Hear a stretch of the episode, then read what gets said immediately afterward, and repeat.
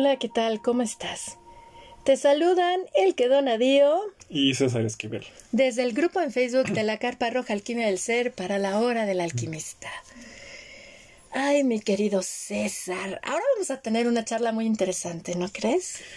Sí, hoy va a ser una, una charla pues enfocada en la paternidad y para ello contamos con la presencia de un gran amigo ya de muchos años, Nick Loizaga, que agradecemos su presencia y su tiempo para compartir el día de hoy experiencias y pues semillas de lo que ha sido ser padre.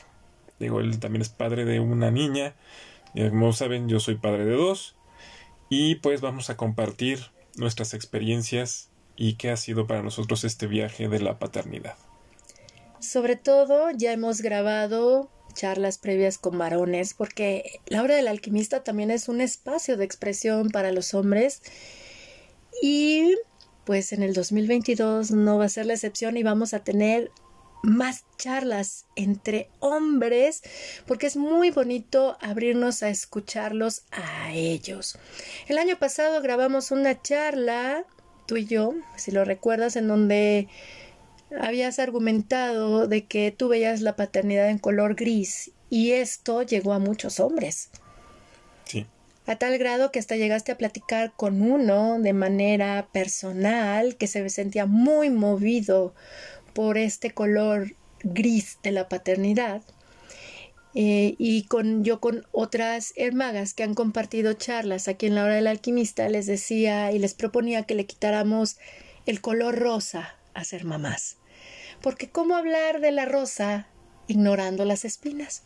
¿Cómo hablar del arco iris ignorando las tormentas previas que le dan vida? Así es que ahora vamos a tener esta charla entre padres alquimistas. Y por eso se titula Al encuentro con mi ser a partir de la paternidad. ¿Y qué puedo decirles de mi querido Nick Loizaga? Nos conocimos hace 17 años aproximadamente antes de ser padres. Y créanme que en el momento en el cual él se convierte en papá y observo los ojos de su hija, se me erizó la piel porque le dije, amigo, ya llegó tu gran maestra. Y con este preámbulo, esta presentación, le damos la bienvenida a mi querido Nick. Gracias por acompañarnos en la hora del alquimista, amigo. Pues es un verdadero placer para mí estar aquí acompañándolos. Eh, como bien dices, esto más que... A mí no me, no me invitan seguido a, entrevistas, pero independientemente de eso, pues menos un par de amigos, ¿no? Con los que estudié, con los que de pronto salimos por ahí a, divertirnos, con los que también este, podemos compartir una cerveza y comer o lo que sea. O sea, eh, es, es un agasajo, se los agradezco de todo corazón. Y pues mira, yo no sé si les parezca bien y venga al caso, pero ya yo ya me quedé con un signo de interrogación en la cabeza tremendo con esto del color gris en la paternidad. O sea, ahora vas a tener que explicar, por favor, César, por qué color gris, porque suena así como, como no sé, como triste eso, ¿no? Como muy, muy, muy darks, ¿no? Es, es, es algo muy dark. Muy gótico. Bueno, recuerdo que en esa ocasión estábamos platicando precisamente de lo que significaba ser padre. Y pues, siguiendo esa, esa idea de esa, de esa vez, eh, para mí es gris porque crecemos con una paternidad muy controlada. Si la mujer es controlada eh, ideológicamente y estereotipadamente, si se puede aplicar el término, de lo que tiene que ser mamá, ser papá también está muy, eh, muy castrado el término.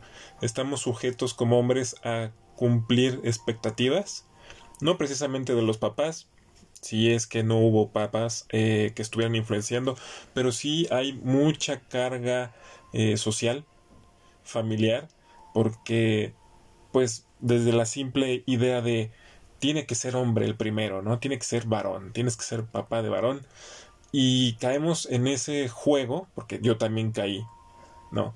De tiene que ser eh, hombre porque tiene que seguir con el linaje, ¿no? Como si eso fuera una mm, una condición para poder ser papá o ser eh, una mejor persona. Porque caemos en ese error y lo he llegado a ver, en el cual cuando nacen lo primero que dicen, ¡Ah! se parece a mí, ¿no? Y va a llevar mi nombre, va a estudiar lo que yo deseo y va a seguir con mi legado después de que yo ya no esté aquí. No, es la carga que se le pone a la paternidad, pues desde hace muchos siglos, ¿no? Creo que mm, ha sido esa idea generalizada y que ha llevado a pues a que yo utilizara ese término de que la paternidad es gris.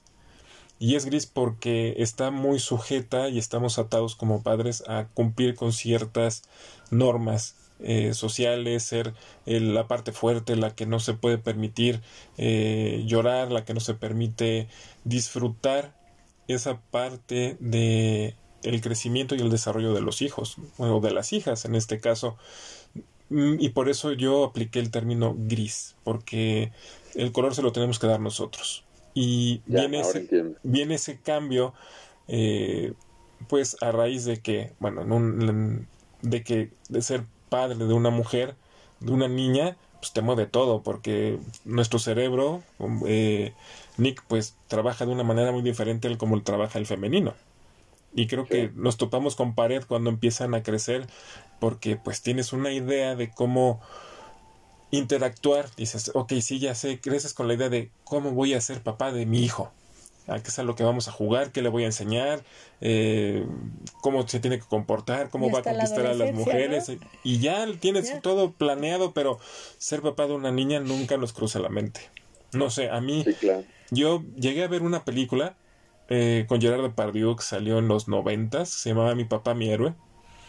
Estaba en la prepa, creo en la secundaria, y ahí fue cuando yo, César, dije, quiero ser papá pero de mujeres. Por eso Nicole se llama Nicole. Por eso Nicole se llama Nicole, porque la hija de este personaje en esa película, muy recomendable por cierto, se llama Nicole.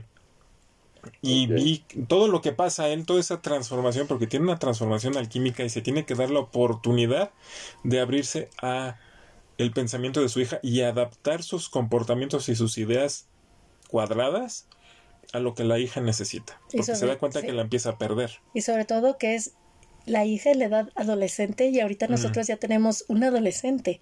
Entonces, ha sido interesante, ¿verdad? Por eso ha sido todo un cambio. No sé a ti cómo te trató la noticia cuando te dijeron que iba a ser niña.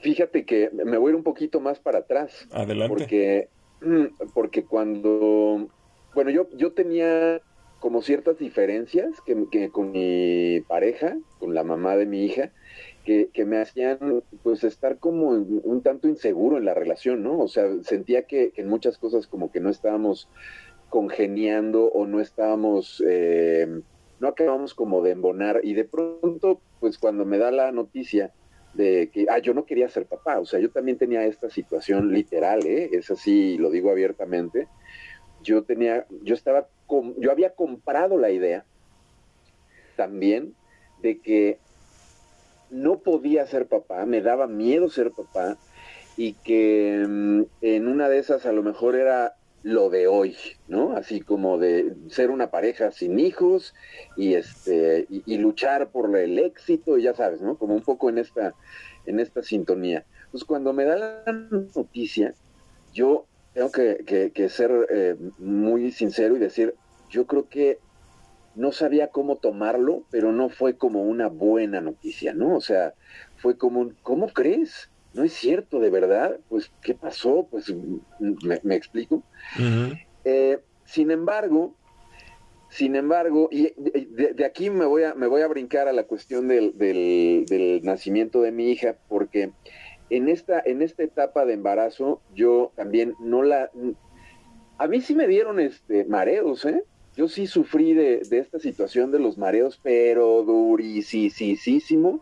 Recuerdo una vez estar, eh, perdóname, estar saliendo del trabajo y así literalmente cuando yo pisaba la calle, sentirme como si hubiera salido del bar, así un mareo tremendo que hasta tuve que detenerme y ese tipo de cuestiones las viví durante, durante el embarazo de mi mujer. Entonces, eh, yo tenía estos ir y regresar de emociones, de estar un poco en desacuerdo, de, bueno, pues es que ya estamos embarazados, entonces hay que afrontarlo y luego volver a estar en desacuerdo. O sea, era un ir y venir emocional y, insisto, no creo yo que haya manejado las cosas de la mejor manera. Cuando llega mi hija, el día que nace, sucede lo más maravilloso que fue su nacimiento, pero, pero ahí va la anécdota completa para que me entiendan. El día que nace Aitza, de haber tenido su mamá un embarazo sin ningún problema, o sea, ella no sufrió de ningún tipo de mareo, dolor, este, para ella fue así como totalmente eh, ligero, digamos, el, embarazo y, y, llevadero, ¿no? El día que nace Aitza se complica todo de un momento a otro. Ella había estado preparando y había estado mentalizándose para tener eh, un, parto normal, un parto natural, mejor dicho. Y eh, a la hora que llegamos al, hospital que le empiezan las contracciones, pues empieza a complicar todo. Em, aparentemente había cambiado de postura eh, la bebé. Y bueno, no te quiero no quiero ser muy específico, pero literalmente se convirtió en una noche muy tensa, en una madrugada muy, muy tensa, cuando después de un tiempo que el solo hecho de recordarlo me hace sentir una serie de, emociones bastante, bastante fuertes, porque yo veía que el doctor, los doctores involucrados, me volteaban a ver volteaban a ver este lo que estaban haciendo en, la, en el quirófano y que había un ambiente súper tenso, una energía muy densa ahí. Y entonces sospeché que las cosas no iban bien. Eh, esto se alargó por un tiempo que para mí fueron horas, no sé cuántos minutos hayan sido, pero para mí fueron horas. Eh, después dijeron que tenían que, eh, dormir completamente a, Maite, entonces la duermen. Híjole, no, yo sé que lo, probablemente lo estoy narrando como muy mal, pero estoy como en, tratando de, transmitir este vértigo que de pronto yo estaba eh, como en medio viendo a los doctores moverse, que no podían sacar literalmente a la eh, yo sentía que el tiempo pasaba. No sé qué sucedía en, la inconsciencia de, Maite, que de pronto eh, intenta incluso levantarse, o sea, intenta dormida plenamente o anestesiada completamente, intenta levantarse. Y entonces entre el anestesista de un lado y yo del otro, tratando de detenerla. No, no, o sea, fue una situación eh, bastante complicada. Afortunadamente Sale mi hija y silencio totalmente. Yo pensaba, en este instante, según yo, se tiene que oír un llanto y tiene que todo tornarse en felicidad, ¿no? Y yo veía que el tiempo pasaba y yo no escuchaba nada. Y los doctores seguían igual y la pediatra seguía igual, volteando para todos lados y el ambiente seguía súper tenso. Eh, llega un momento a donde después de no sé cuántos minutos, oigo el llanto y entonces todo ay, no se aligera, este, pasa como, como el estrés, esta, esta presión. Y bueno, pues ya después de un ratito en que limpiaron a la bebé, yo seguía deteniendo a Maite, yo seguía estando ahí, yo no estaba con la bebé, yo estaba con, Maite. Y ya de, de, pronto nos Maite empieza a, regresar eh, en sí y nos enseñan a la bebé y yo veo a un bebé como nunca lo, había visto en ningún lugar. Y quiero decir esto, ¿eh? Quiero decir que por la formación que nosotros compartimos, yo estuve elaborando videos para el grupo Ángeles, para los hospitales de salud, y estuve entrando a los cuneros y estuve entrando a unidades de terapia intensiva y, estuve, vaya, entré a operaciones, este, literalmente a grabar operaciones. Entonces, no soy doctor, no tengo esta formación, pero lo que voy es cuando nos mostraron a mi hija, mi hija literalmente parecía que la habían agarrado a patadas, no estaba absolutamente por doquier tenía marcas y nos dice el doctor, nos dice, es muy probable que tenga alguna, algún tipo de fractura porque pues estuvimos maniobrando muchísimo porque no la podíamos sacar, este, se dieron tales condiciones que el útero apretó. Sí, ahorita veo que, que él que está moviendo la cabeza y así estaba yo, estaba, eh, sentía, me sentía como en otra realidad, como en una realidad alterna. Total que llevan a la niña a, los cuneros, la ponen en una, me van a disculpar que no me acuerde del nombre, pero no es, no es incubadora, son estas que están como abiertas a la mitad. No recuerdo el nombre que tienen, pero bueno, la, ponen ahí, le ponen oxígeno y después me llaman a mí para darme eh, el informe, ¿no? Y digamos, lo que, lo que recuerdo que me dijo la, la pediatra en ese momento fue que el parto había sido, un, había sido un parto muy difícil, que mi hija había llegado sin eh, frecuencia cardíaca y sin respirar, que la tuvo que reanimar a la hora de extraerla, que por lo tanto era muy probable que mi hija tuviera secuelas y además que seguramente iba a requerir terapia y que lo fuera yo pues eh, asimilando. Yo todo esto lo escuché como le hacen en las películas, eh, como, como así, literalmente, porque yo estaba pensando en cualquier momento voy al piso, ¿no? Así voy al piso. Entonces, después de unos instantes me pasan a verla y cuando me siento enfrente de ella y, la veo conectada eh, al oxígeno con el casquito, y este, toda golpeada y maniobrada y todo esto. Afortunadamente no tuvo la, la clavícula rota, fracturada. Literalmente tengo una sensación que yo creo que me, vaya, muchas de las personas que me escuchen me van a entender. Yo sentí que esta, este pensamiento que yo había tenido, esta energía que yo había tenido cuando ella, cuando, cuando a mí me dieron la noticia de que, de que iba a ser padre y que yo no quería ser padre, que de alguna manera, de alguna forma, había influido en ella. había había eh, quizás eh, pesado en, en, que, en que ella tal vez no quisiera llegar o llegara de esa manera. Y entonces, literalmente, así recuerdo, afortunadamente la pude tocar, porque no tenía, tenía enormes ganas así de abrazarla y pegarla conmigo, pero le, pude agarrar su manita y me puse a hablar con ella y, le empecé a decir eso, le empecé a decir que, lamentaba mucho el que yo no hubiera reaccionado bien, que yo no sentía que ella tuviera ningún tipo de culpa de nada. Y pues miren, creo que me expreso con eso. En lo, lo, que traté de hacer era decirle, corazón, tú no tienes la culpa de nada, ni de lo que yo sentí, ni de estas ideas que yo tuve en aquel momento. Aquí ya estás, yo soy tu papá y cuentas conmigo para lo que necesites y bla, bla, bla, bla, bla, bla, bla, que fue como decirle, no mi vida, no lo malentiendas, ¿no? Eh, te recibo con todo el corazón.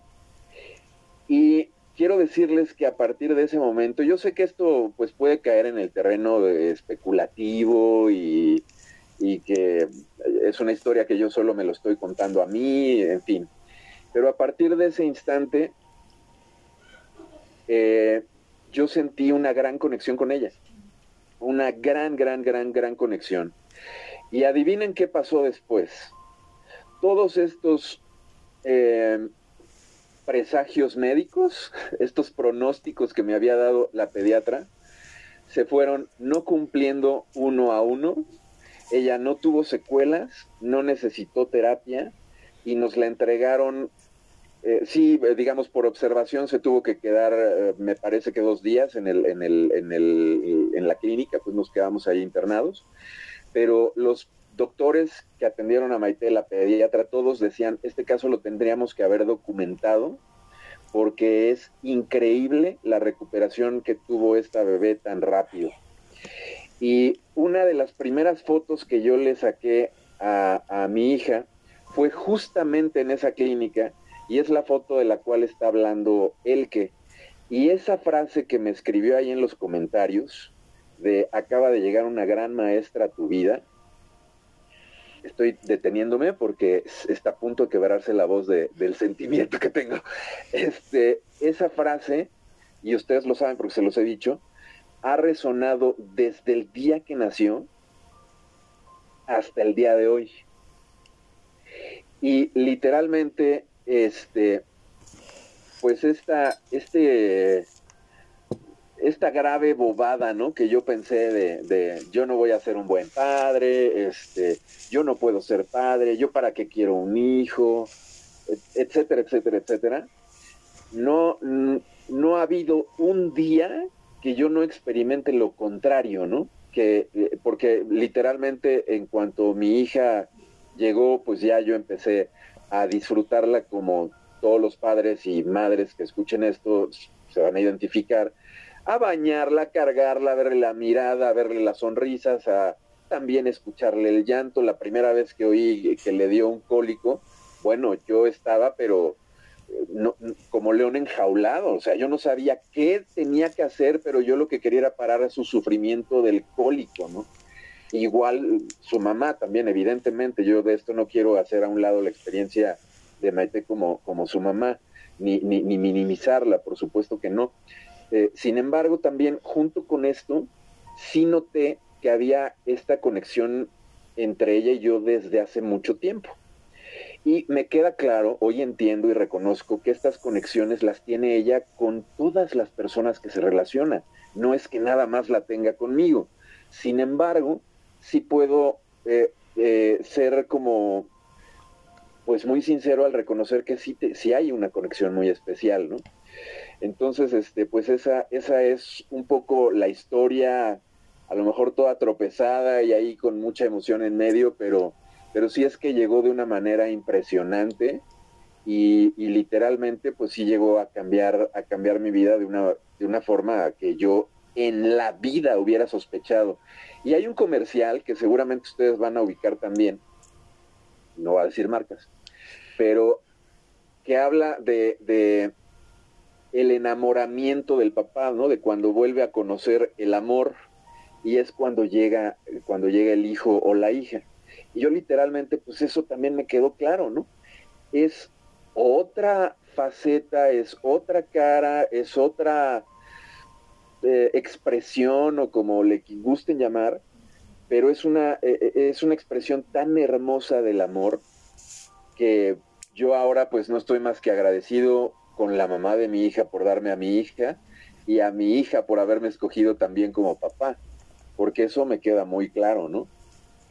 Sí, totalmente de acuerdo. Y mira, yo creo que eh, he platicado con, con varios eh, con varios hombres también que son padres de tanto de niño como de niña y creo que todos veo el mismo común denominador. En un principio todos tenemos miedo de ser padres. Sí. Cuando la mujer ya está lista y dice, sabes que ya vamos a tener hijos y todo, uno empieza a titubear y uno se echa para atrás y de repente quieres agarrar valor y te echas otra vez para atrás y cuando te viene la de veras, no sabes qué hacer.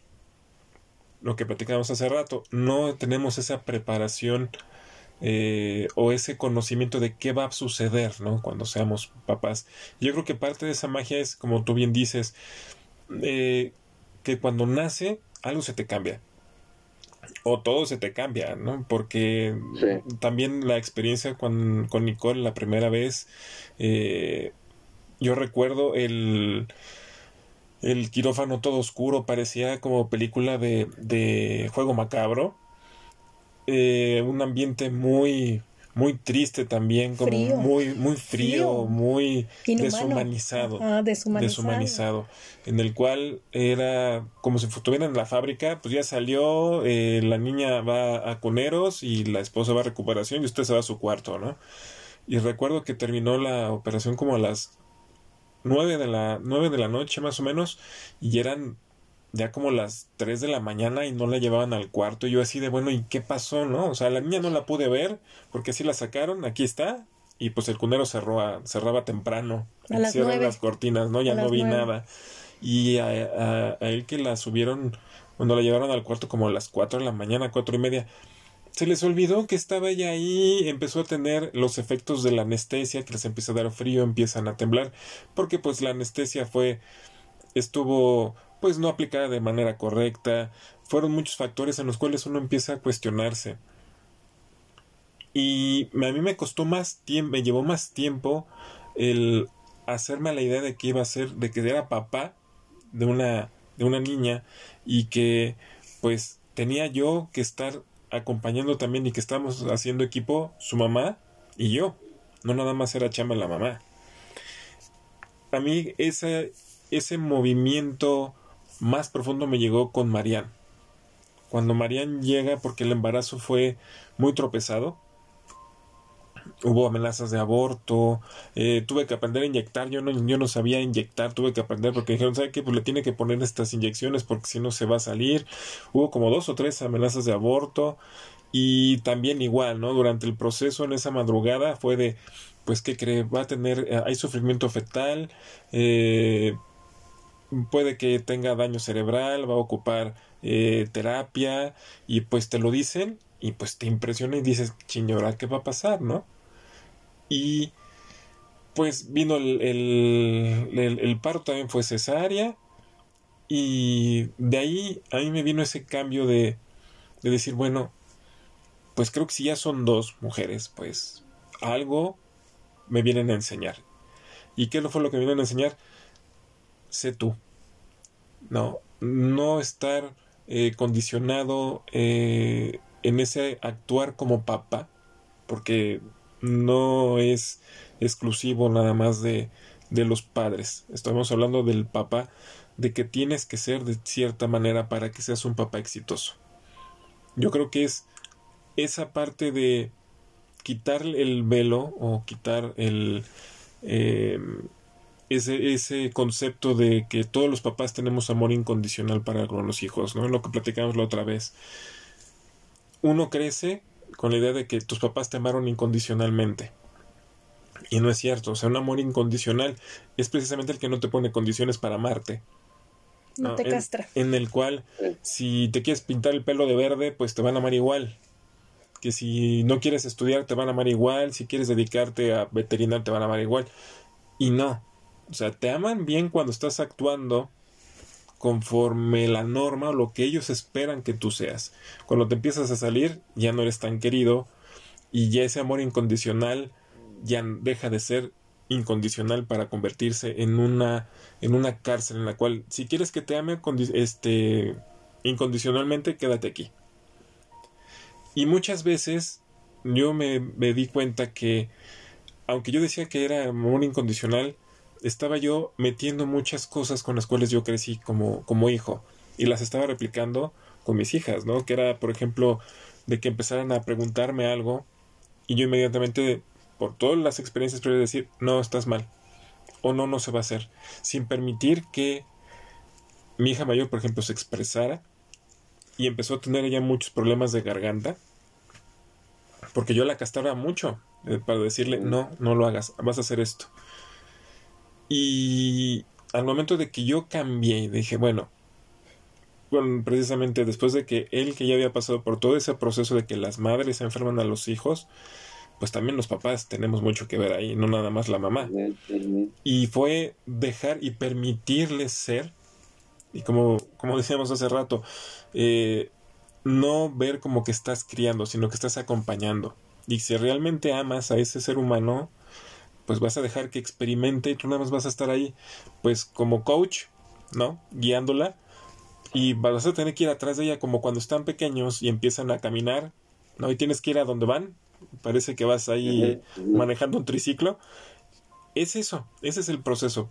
Eh, es a lo que he llegado eh, para quitarle ese color gris a la paternidad y decir que es todo un matiz, es todo un pantone abierto, que es como tú deseas eh, que sea esa, esa paternidad, ¿no? Y saben, ahorita deseo hacer un comentario y quiero que lo sepa todo el mundo y que quede grabado en este podcast para la posteridad. Una confesión que me hizo César, para que escuchen ustedes, queridas amigas de Laura el alquimista, que ellos también les encantan sus momentos de soledad y por cómo viven un posparto, piden el llamado y el apoyo de la tribu de hombres para que lo apoyen. Yo le he guardado 12 años de admiración a mi querido ginecólogo, mi, mi querido doctor Luis Horacio. ¿Por qué? Porque él nos dijo, por favor les voy a dar un consejo. Si quieren vivir un posparto sereno, solo la familia nuclear, ¿sale? Tú, tú, César, tú, el que, tu niña Nicole y tu bebé, ¿sale? Sin parientes, sin nadie que les estropee. Ustedes van a decirlo y van a tener un mejor posparto, porque nuestro primer posparto fue horrible metichas por donde, a todas horas. Todo el mundo quería conocer a la niña como si fuera un juguete nuevo, ¿no? Y a quién se parece, ya sabes. Y peor, o por así decirlo, que llega en Navidad mi hija, bueno, en las posadas. Entonces, pues todo el mundo quería estar ahí y yo con la cesárea, los pospartos y no es color rosa en posparto. Entonces nos aprovechamos, compartimos con nuestras queridas madres principalmente, porque son las que mueven los panderos, esto que nos recomendó el doctor. Y este, y aparte, vende, de, veras que, como dicen mis hijas, agradecidas con el de, el de allá arriba, el de más arriba, porque tanto mi hermana estaba embarazada de su primer bebé, como mi cuñada estaba en su posparto de su primer bebé. Entonces nosotros les dijimos a nuestras mamás, no, nosotros ya pasamos, ve y acompaña a mi hermana, no, ella te necesita. Pero ¿por qué hago mención a esto? Porque precisamente el fin de semana, este pasó el anterior, hace, hace ocho días, César me hizo una confesión que me dijo, espero que no te enojes con lo que te voy a decir, el que... ¿Y cuál fue tu confesión, César? Yo le había pedido al ginecólogo que le que dijera que solamente en el posparto él recomendaba que estuviéramos nomás los cuatro. ¿Por qué? Porque no me atreví yo a decirlo de frente. O sea, el primer posparto, retomando esto de la paternidad, pues como no tienes una idea de cómo, qué es lo que tienes que hacer, como tú bien dices, pues es que está está la, la, mamá pues convaleciente después de una operación de caballo, viene todo este juego hormonal, eh, es este que dura dos años, o sea, el, el, posparto dura tres, años, no nada más son 40 días. Son tres años. y pues uno a quién se va, pues vas y preguntas a la mamá qué hacer. Y es lo peor que uno puede hacer como papá. O sea, deja que tu instinto te guíe para hacerlo, ¿no? Porque eh, como anécdota con Marian, con la segunda nos decían que iba a tener muchos problemas de alergia, que no iba a poder comer pan, que no iba a caminar. Y no iba a caminar. Y me acuerdo que después de una de las consultas, pues nada más le estábamos dando fórmula. ¿Y cuánto tiempo tenía ya? Ya tenía seis meses tomando pura fórmula.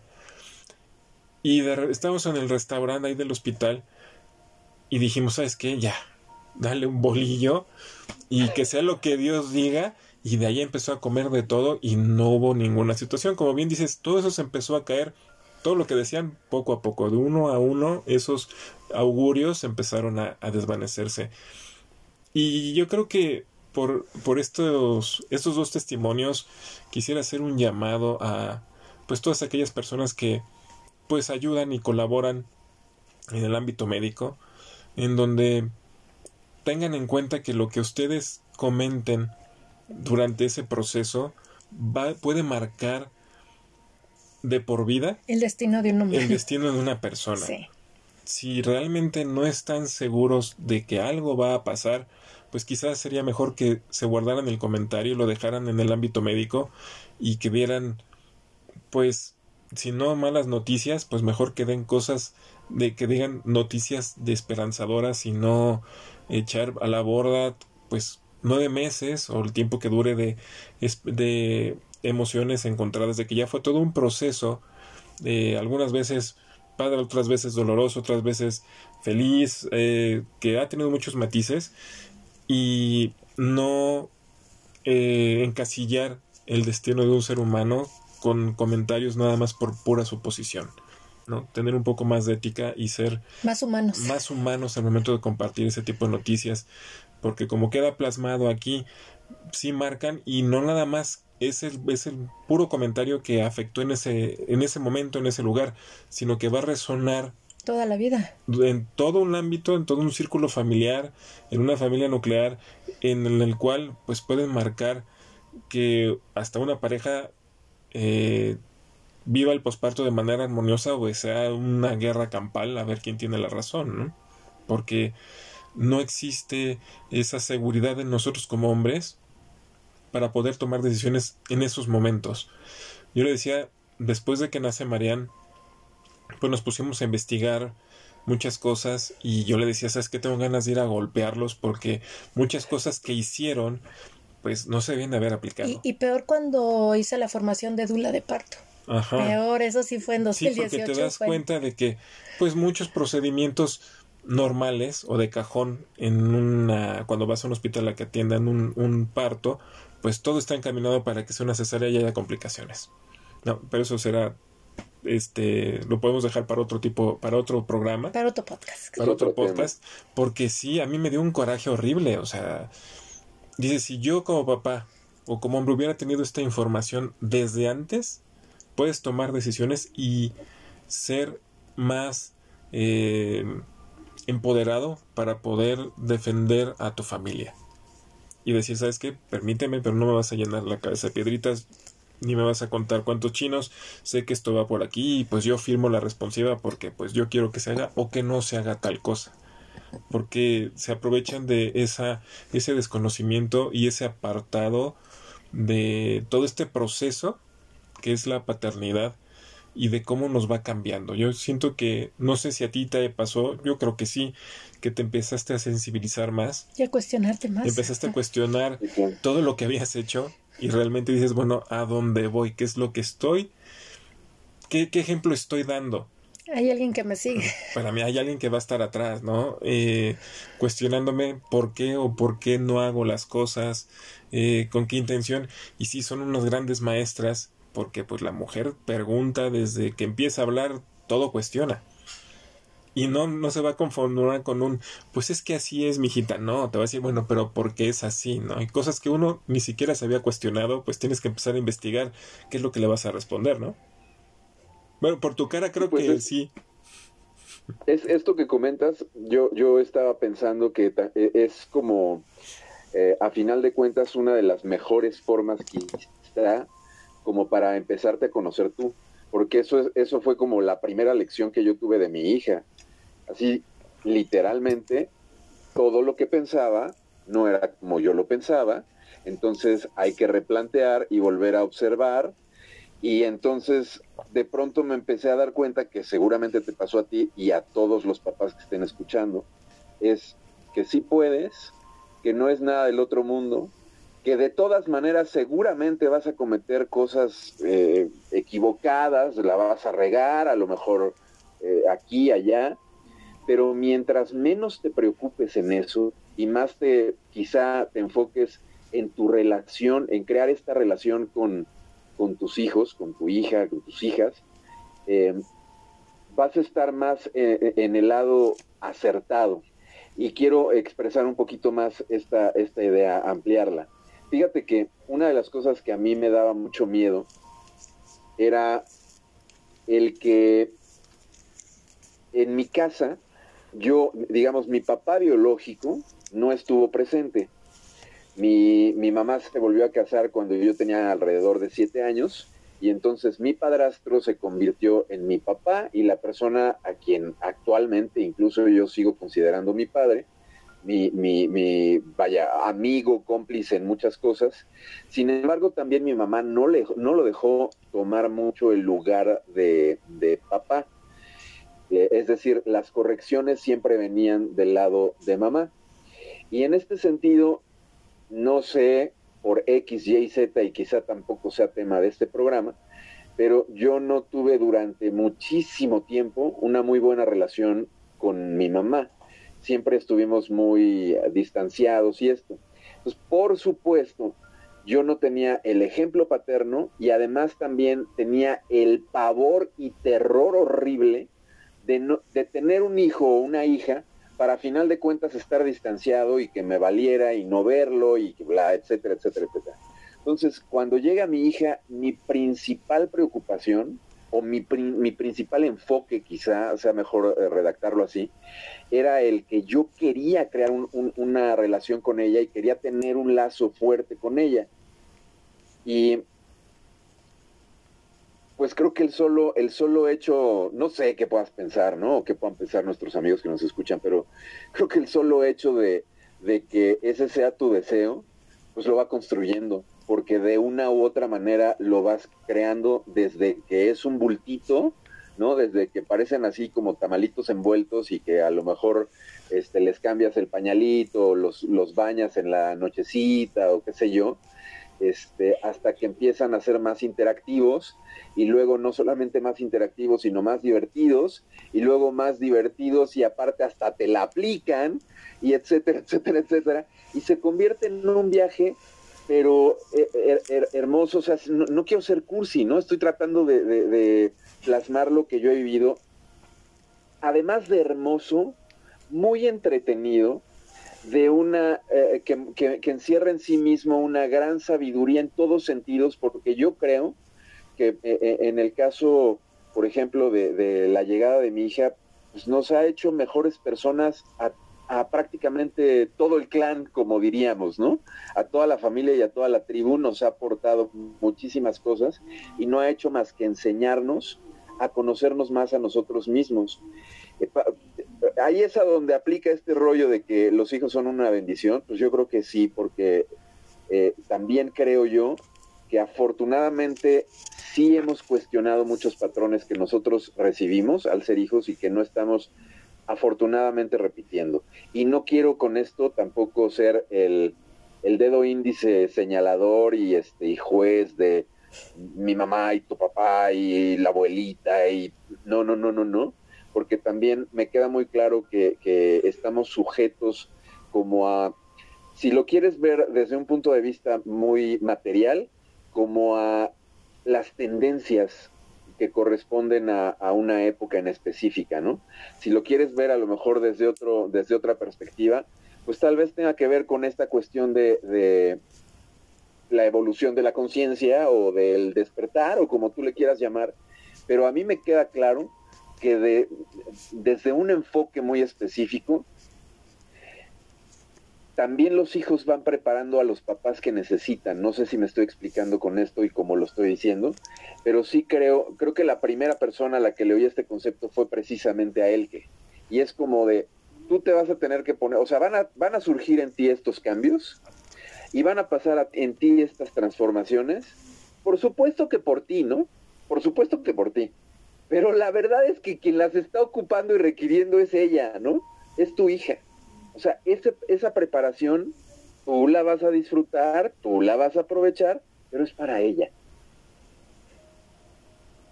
Entonces, pues e, eso también lo quería comentar ahorita, mi estimado César y mi querida Elke. Sí, totalmente de acuerdo. O sea, eh, te vas convirtiendo en el papá que requieren. Y entre menos resistencia pongamos al cambio, como bien decías hace rato, se van dando las cosas solas entre más coco le ponemos, yo creo que menos se dan. ¿no? es dejar que crezca eh, o que se vaya desarrollando de manera libre y natural.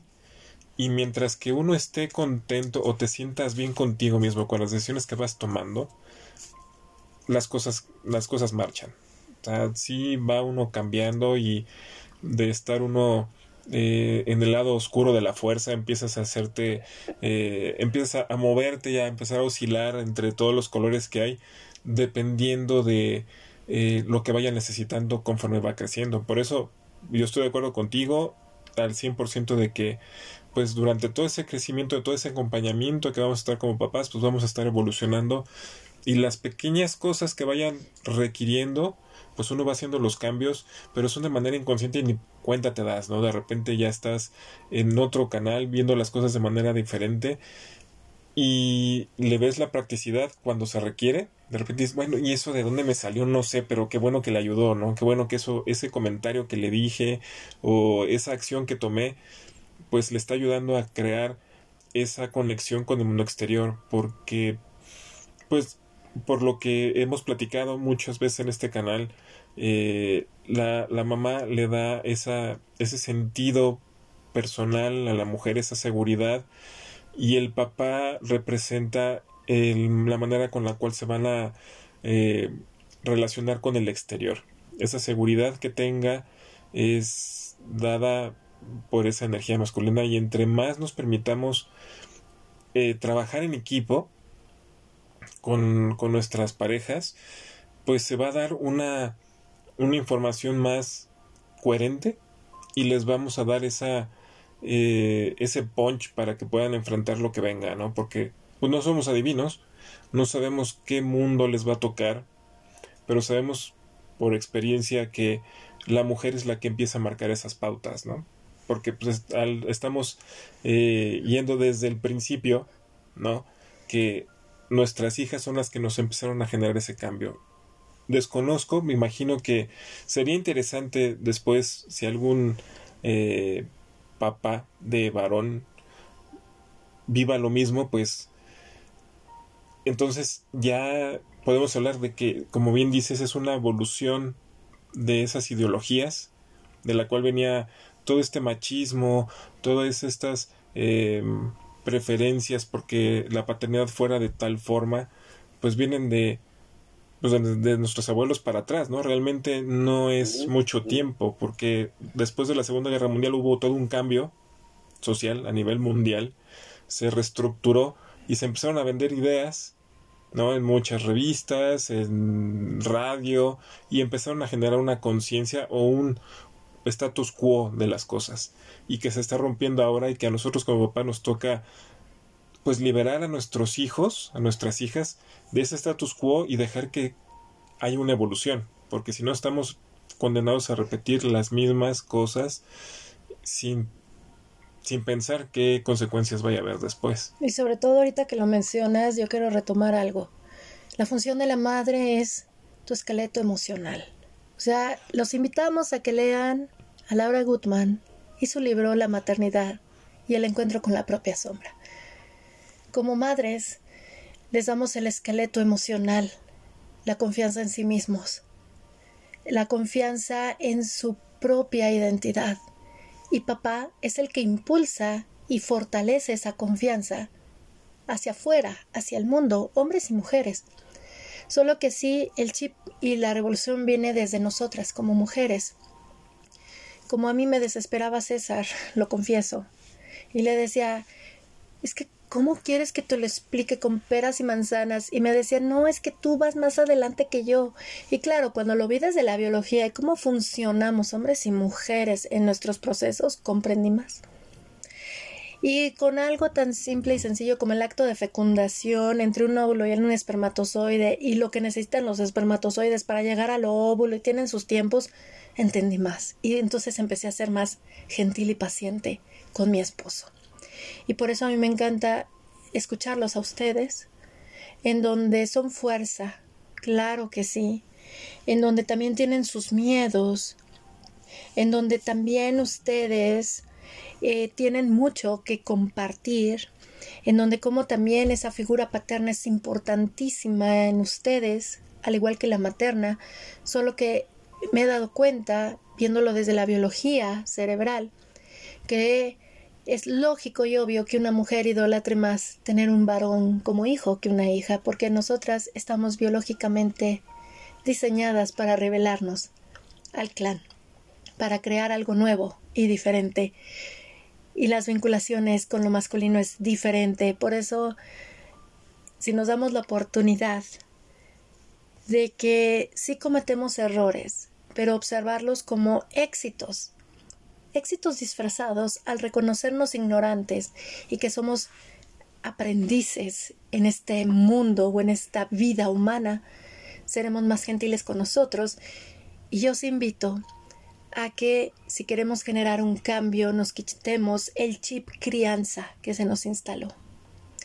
Y en lugar de seguir diciendo todavía nuestros 35, 40, 50, 60, 70 años, soy lo que soy gracias a mi mamá o a mi papá, o a lo que traigo de mis ancestros, nos demos el valor a nosotros mismos y digamos, bueno, yo he salido por mí. wow, o sea, no, no he sabido cuidar muy bien todo mi cuerpo, no me he sabido cuidar muy bien del todo porque eso me va a llevar a cómo fui maternada y me enseñó mi madre a maternarme y cómo fui paternada y mi papá me enseñó a paternarme y eso aplica a hombres y mujeres pero el reconocimiento a nosotros de lo he logrado por mí eso nos empodera muchísimo como adultos, como padres y sobre todo el darnos cuenta de que elegí ser papá o mamá, no por hacer abuelos a mis padres, no por cumplir una norma social. Como haya sido, hubo una elección, una elección. Y en lo personal, a mí el haber reconocido que fui madre por libre elección me ha dado la libertad y el poder para ser la familia que yo deseo tener y la madre que deseo tener. Y ha sido un deleite escucharlos. A manera de cierre, ¿qué nos compartes, mi querido Nick? No, pues nada más pensar que también esta, esta situación para salirse de este chip de crianza, como lo mencionabas tú, es pues conectar a través también del corazón. Evidentemente se requiere información, no nada más, no nada más este es la cuestión amorosa, porque sí se requiere eh, platicar con gente que sabe, de pronto ver algún video, es decir, obtener información, leer algún libro, sí la requieres. Pero si esta información no, no, está filtrada, digámoslo así, por la parte de amor hacia nuestros hijos, que yo creo que es la, lo fundamental. Em, pienso que es la mejor manera entonces de no reconocerlos tampoco a ellos y caer en este chip de crianza. Es decir, el chip de crianza lo aplica uno, pero solamente si no reconoces al hijo. Si lo empiezas a mutilar, ¿no? Si empiezas a ignorar su fuego, su tendencia, su personalidad, sus gustos, etcétera, etcétera, y lo quieres arrastrar a tus conceptos, ¿no? Y arrastrar a lo que concibes tú como correcto, adecuado, así debe ser, etcétera, etcétera. Todas estas creencias que en su mayoría suelen ser luego nada más eh, telarañas y eh, anclas, etcétera, ¿no? Entonces, nada más eso, nada más eh, creo yo que lo fundamental también sale del corazón. Y para mí es un gusto verlos a ustedes porque pues además de haber ido en la misma universidad y compartir esto que ya mencionamos al principio, también de pronto nos encontrábamos por ahí, como ahora sí que de familia a familia, y pues un placer eh, observarlos en esta etapa y ver todos estos cambios que también reconozco, y ya lo dije en su momento en, un programa donde tuve la oportunidad de, tener como invitada a, él, a Elke, que yo empecé a ver estas transformaciones primero en Elke y luego en, en todos ustedes, antes de que yo siquiera sospechara que me iban a pasar a mí. Entonces, pues es un placer tenerlos como, como amigos y no solo eso, sino, sino aprender de ustedes. Es, es un gusto, un placer y un honor. El honor es mutuo, Nick. Y sabes, antes de hacer este, este cierre, deseo retomar lo que dijiste. Conectar con el corazón. Es real es real. Más allá de verlo con el ámbito, perdón, romántico, como tú nos acabas de aclarar, no puedo ver desde el trabajo que estoy haciendo ahorita conmigo. Y sobre todo el ver que nosotros lo primero que desarrollamos es el corazón. Cuando ves un saco gestacional formadito, lo que te indica que hay vida es un puntito titilante llamado corazón. El corazón es nuestro centro de poder y de conexión como humanos. Tenemos una coherencia cardíaca y por eso muchas veces tenemos dificultades cardíacas y respiratorias. ¿Por qué? Porque el corazón nos indica si estamos siendo coherentes o no con nuestra vida, si estamos teniendo coherencia o no en nuestra vida y el corazón se conecta con la respiración. Ya posteriormente, en términos de identidad, ya nos vamos eh, identidad de género o individual, masculino o femenino, ya nos vamos a lo que es el sacro para conectar con lo que es eh, tanto lo que es el órgano reproductor femenino como masculino. Pero todos desde la unidad podemos conectar con el corazón. Y por eso es muy bonito ver cómo el corazón nos está indicando si es coherente o no lo que estamos haciendo, si estamos siendo coherentes con nosotros, que nuestra mente, nuestras palabras, nuestras acciones vayan en coherencia con lo que nosotros somos, no con lo que expresemos hacia el mundo, sino con lo que nosotros somos en esencia y eso es algo muy, muy hermoso y por eso quería retomarlo. Yo estoy de acuerdo, de acuerdísimo con ello y los invitamos a que, con todo respeto, nos veamos como acompañantes de nuestros hijos, más que los que vamos a criar e insertar chips. Acompañemos humanos. Acompañar es amarnos incondicionalmente, en coherencia con nuestro corazón. Mi querido César, a manera de cierre, ¿tú qué nos compartes a todos nosotros? Pues el, tener la conciencia de que estamos generando un el inicio de algo nuevo y diferente como, como dices eh, no generar en nuestros hijos el complejo del bonsai no dejar que el árbol crezca y evolucione. No nos hace mal los padres el, el dejar que nuestros hijos nos enseñen todos los días no porque tenemos que estar en ese proceso de seguir encontrándonos de seguir creciendo, de seguir conociendo eh, más de nuestro, de nuestro entorno, de nuestra, de nuestra propia vida a través de las experiencias que nos hacen vivir nuestras hijas o nuestros hijos y tener conciencia de que cada persona va a tener su, su visión de la realidad, ¿no? Y es como si fuera un grano de arena en la playa y el tratar de imponer nuestra visión o nuestra percepción de lo que existe dentro de ese grano a otra persona es muy pues como que está muy loco, ¿no? Como que no va nunca va a embonar, sino que entre todas esas percepciones generamos esa playa y regresamos a lo del corazón y el amor. Tener ese amor incondicional tanto para nosotros como para con los demás y especialmente con los hijos para que exista ese crecimiento y esa evolución de nuestra sociedad y de nuestra especie porque hemos sido podemos ver a dónde nos ha llevado el, el querer castrar y querer que las cosas sean siempre de la misma manera no vamos a permitir que las cosas evolucionen que se caigan las hojas que se tengan que caer que vienen cosas nuevas. No sabemos qué es lo que siempre preguntan, bueno, ¿y qué sigue? No sé a dónde nos va a llevar. Todo esto que estamos viviendo es pues ese cambio vibracional del planeta, de nuestras conciencias, de todas las energías que nos eh, están eh, influyendo, ¿no? Tanto a nivel terrestre como cósmicas, como las gusten interpretar, pero vamos a permitirnos fluir con ese cambio y tengamos fe y confianza de que vamos a tomar las mejores decisiones siempre que vengan del corazón y que no estén contaminadas de tanto de tanto juicio. Sí, de hecho leí en un libro eh, muy bonito de maternidad que decía, si tú confías en tu intuición, jamás, jamás sentirás que te estás equivocando.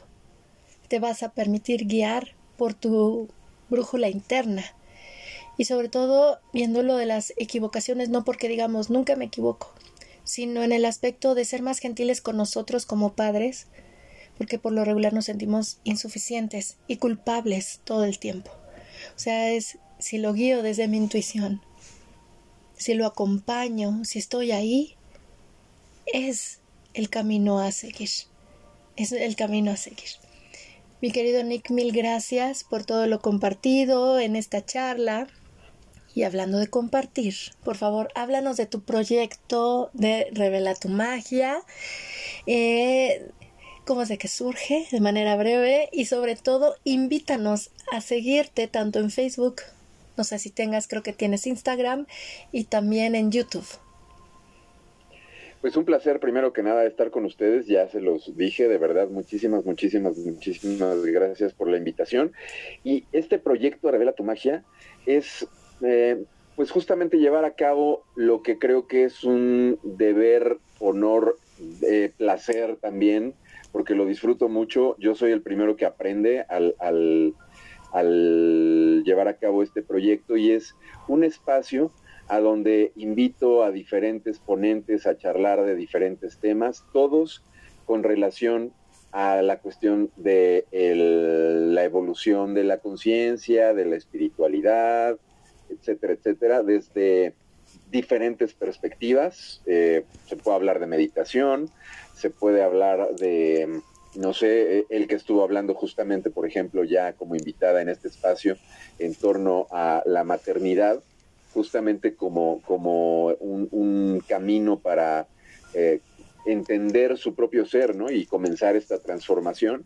Es, un espacio así abierto para eh, este tipo de información que como bien lo dice también eh, Elke, pues va dejando por ahí semillitas que con el tiempo a la gente que lo llegue a necesitar, que sienta algún tipo de resonancia, que entienda la vida desde esta perspectiva, seguramente encontrará cosas muy interesantes, porque se está haciendo, se está haciendo un buffet, diría yo, eh, con pura gente muy, muy, muy agradable, muy eh, llena de información, con, con, grandes aportes, pero que yo así lo siento y así lo voy a decir, que todos estamos justamente conectando principalmente por el corazón, porque podemos estar de acuerdo o parcialmente de acuerdo o no de acuerdo, pero todos estamos en lo mismo y es crear estos lazos antes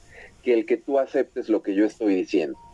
Entonces, eh, es muy importante para mí que si tienen ustedes curiosidad por conocer estas temáticas, pues simplemente pongan ahí en el buscador este, de YouTube, Revela tu magia, les va a salir el canal. Afortunadamente ya reunimos a los suscriptores suficientes para que nos den también la, el dominio y estamos como así, literal, ya saben que hay que poner youtube.com diagonal C de canal, pero eso lo, creo que lo pueden este, hasta dejar de, escribir y ponen nada más revela tu magia, seguido, revela tu magia. Y yendo ahí al YouTube, que es a donde están los programas, ahí están los enlaces para Instagram y para Facebook, que también a, final de cuentas acaban siendo revela tu magia. Eh, en el caso de Instagram es revela-tu-magia, pero este todo está con, ese nombre. Te agradezco mucho el que también me permitas difundir esto, porque a final de cuentas eh, el trabajo aunque es un placer, insisto, hacerlo, eh, pues tiene, vaya, el objetivo es llegar a más gente, el, objetivo es alcanzar a más almas, si se puede, eh, porque no sé cuál sea tu experiencia, el que yo la verdad, es, y con esto acabo, eh, me he dado cuenta que hay, así como me pasó a mí, le está pasando a mucha gente. Es decir, hay cada vez más personas, creo yo, buscando esta información, eh, si ustedes quieren ponerle el sintiendo el llamado y lo entrecomillo, pues pónganselo. Pero están eh, con, no sé, por ejemplo, eh, tengo una amiga muy querida también de la primaria que justamente retomamos un poco el contacto y de pronto surgió el tema de la meditación y me dijo, yo he tenido muchas ganas de meditar y traigo como esa inquietud y, y esto que les platico de esta querida amiga que le mando un saludo, hola Idiana, seguro que eh, próximamente estará o ya está en la carpa roja de Elke porque se hizo tu super fan. Este, creo que conectaste mucho con el mensaje que diste en el espacio. Em, sienten esta curiosidad por acercarse a este tipo de información, a este tipo de técnicas, a este tipo de prácticas. Entonces, bueno, yo sé que no soy el primero ni seré el último, pero lo que sí sé es que importa e importa mucho que cada vez seamos más. Entonces yo encantado de poner mi granito de arena, como decía César en el ejemplo este anterior, y eso es lo que estoy tratando de hacer. Así es que también les agradezco la oportunidad de poderlo mencionar por acá. Y gracias a ti por compartirlo y sobre todo resalto que, créanme amigos de la del alquimista, la paternidad le, llevó a le ha llevado a mi querido Nicolás a revelar su magia. A través de todo lo que se ha alquimizado, se le ha volteado el cerebro a mi querido amigo Y la verdad, en muchas ocasiones, ante esas volteadas de cerebro, ha dicho, pues le voy a hablar a la locuaz de mi amiga, ¿no? Con la que, es que literalmente el que fue tocar base. O sea, cuando empezaron a sucederme estos, de pronto, o sea, tú fuiste una de las personas que dije, ¿el que, ¿El que, ¿El que sabe de esto?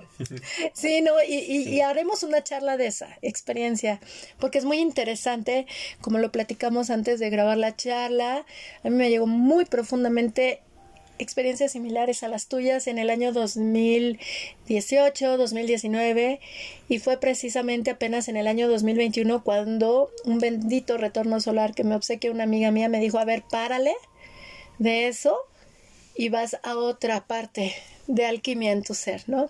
Pero ya hablaremos de ese tema de cómo se te volteó el cerebro, cómo se te fundieron los cables y porque es muy interesante ya que al escucharnos entre nosotros, nuestras experiencias, nuestras vivencias, quien nos escuche puede decir, ¡Ah! yo también pasé por ahí, ¡Ah! yo también sentía eso. y sobre todo es como, como lo comentas muy bien, sí, tal vez no serás el único ni el primero, pero es muy importante, ¿sabes por qué? Porque estamos encendiendo el mandala humano. Ninguno nació por casualidad. Estamos haciendo el llamado a la tribu, como yo le llamo, porque se lo comenté a Nick, se lo he comentado a mi esposo, lo comenté en, el, en la carpa roja, en la transmisión en vivo de ayer. Todos somos mutantes. Al ver que tenemos un 1% genético que nos hace únicos e irrepetibles, únicos, individuo, individuo único, todos venimos de una mutación, por así decirlo, porque si no hubiera mutaciones todos seríamos iguales, ¿verdad? Seríamos clones. No, somos mutantes y precisamente, si no me equivoco, al, al, cierre del, del 2021 yo le decía a Nick, Nick, es que viene va a pasar algo en, en, agosto, vas a ver, no sé, el despertar de los hombres X viene en el 2022. ¿Por qué? Porque al observar esta conexión desde este corazón, desde esta coherencia cardíaca que nos habita, vamos a empezar a conectar con nuestra individualidad, con eso que somos, y a la vez nos vamos a conectar con lo colectivo, en donde ya se está derrumbando principalmente el si no piensas igual que yo, te exilio. Ya no.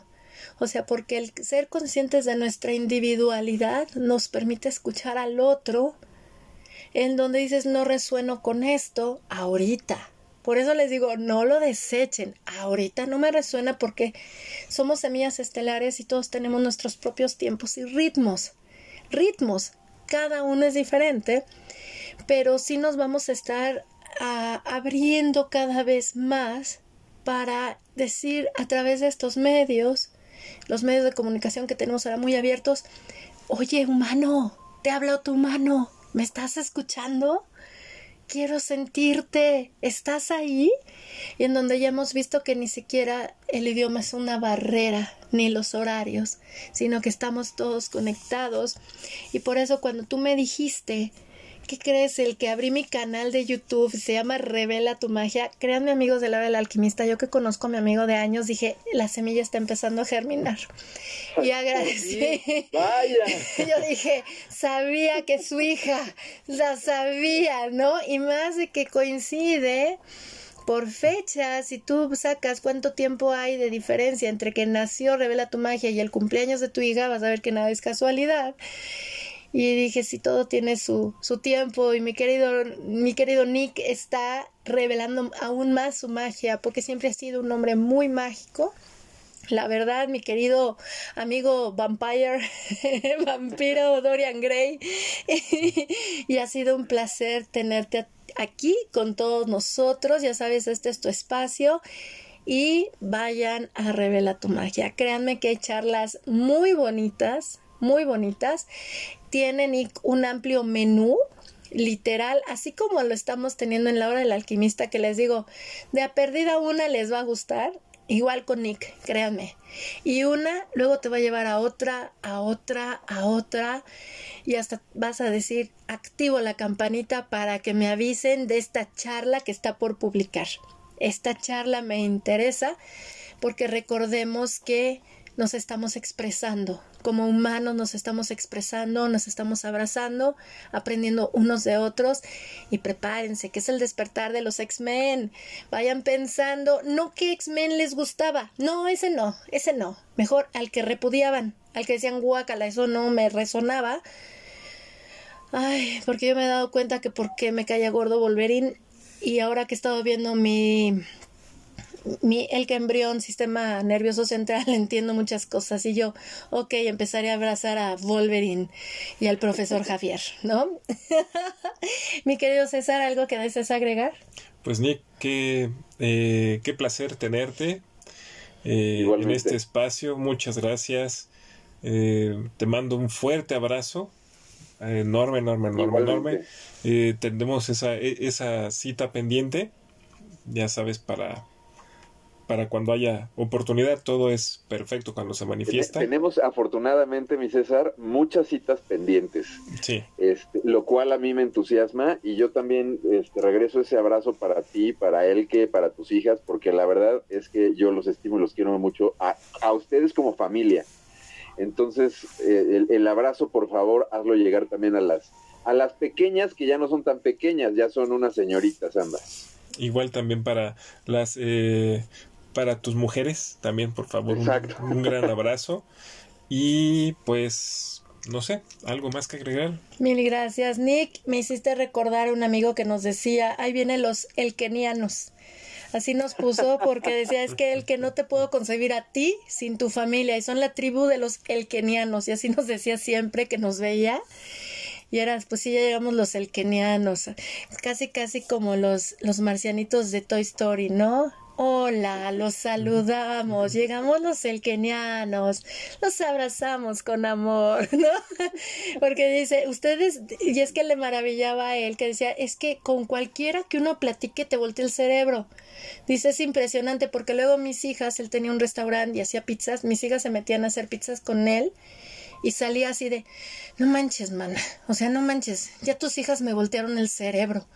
De veras, ustedes son los elkenianos. Se ponía a platicar con César y no inventes, es que es como si hablara con la misma onda a través de distintas personas, ¿no? Entonces, pues, los elkenianos, te mandamos muchos saludos, mi querido Nick. Muchas gracias. Primero, primero te voltean el cerebro, después se te voltea y luego ya cuando lo tienes volteado solamente quieres estar con gente que tenga volteado el cerebro. Sí, totalmente de acuerdo, totalmente de acuerdo. Sí, y es algo muy muy padre porque nos vamos nutriendo los unos a los otros.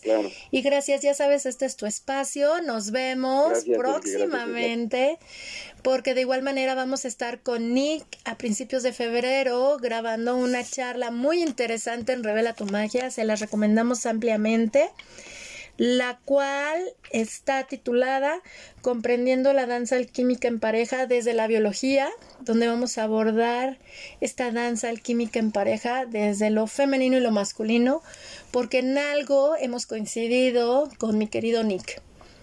O sea, la mujer que se encargue de la mujer, el hombre del hombre, porque uno no puede decir que se siente ser hombre y el hombre no puede decir que se siente ser mujer. Vamos a abordar ese tema. Los invitamos a que sigan a Nick, activen la campanita por favor. De igual manera, eh, pueden activar las notificaciones en la plataforma en la que nos escuchen, el Laura el Alquimista, para que les salgan los nuevos podcasts y ya estaremos haciendo una charla random con mi querido Nicolás a principios de marzo, así como lo, lo hice con mi querida hermana Cassandra Porras, porque créanme que una cosa es la charla que grabamos con un título en especial y otra cosa las charlas random que nos aventamos. Lo que pasa tras bambalinas. Tras bambalinas, sí, antes de grabar el podcast y después. Y va a ser un placer escucharte y te agradecemos por todas las semillas de alquimia que nos has compartido tú. Gracias César por estar aquí, por todo lo compartido y hasta la próxima, querido amigo. Gracias. ¿Qué te pareció la charla, César? Pues ahora sí que, pues no se podía esperar eh, una charla que no nos dejara qué pensar. La verdad es un, un gran, pues es un gran paso el convertirte en papá y deseo que para aquellos que ya lo son, eh, lo disfruten y para aquellos que tienen la noticia de que van a hacer, igual disfruten del viaje. Y para los que no lo tienen contemplado, empiecen a cuestionarse y a ver qué es lo que traen en la maleta porque nunca sabe, la noticia llega ¿cómo se dice? de manera intempestiva. Así es que pues un gran abrazo a todos, gracias por escucharnos y nos vemos en la próxima. Gracias César y pues bueno, es respetable la opinión de cada persona y su decisión. Si eres papá, como dicen los coreanos, fighting, vamos con todo. Si tú ya decidiste tampoco ser papá, adelante. O sea, es muy respetable, yo creo que somos una generación en donde estamos teniendo mayor elección sobre nuestro cuerpo, si nos casamos o no, si somos padres o no, si seguimos lo estipulado por la sociedad o no, y eso está bien. ¿Por qué? Porque si la humanidad, en la humanidad no existieran las personas que se cuestionan las cosas y empiezan a hacer algo diferente, no habría evolución. Seguiríamos en la era de las cavernas todavía, yo creo. Así es que mil gracias por su compañía, amados amigos de la del alquimista. Si les gustó la charla, nos pueden escribir directamente por inbox en Messenger, a mi Messenger, que es el que donadío, el que con K dona guion intermedio de yo. También a mi correo electrónico, todo en minúsculas, el que 8 de número A en gmail.com o también escríbanle directamente a mi querido Nick a Revela tu Magia. Va a ser padrísimo escucharles, leerles qué les pareció esta charla, qué les dejó y qué propuestas nos tienen para las próximas charlas.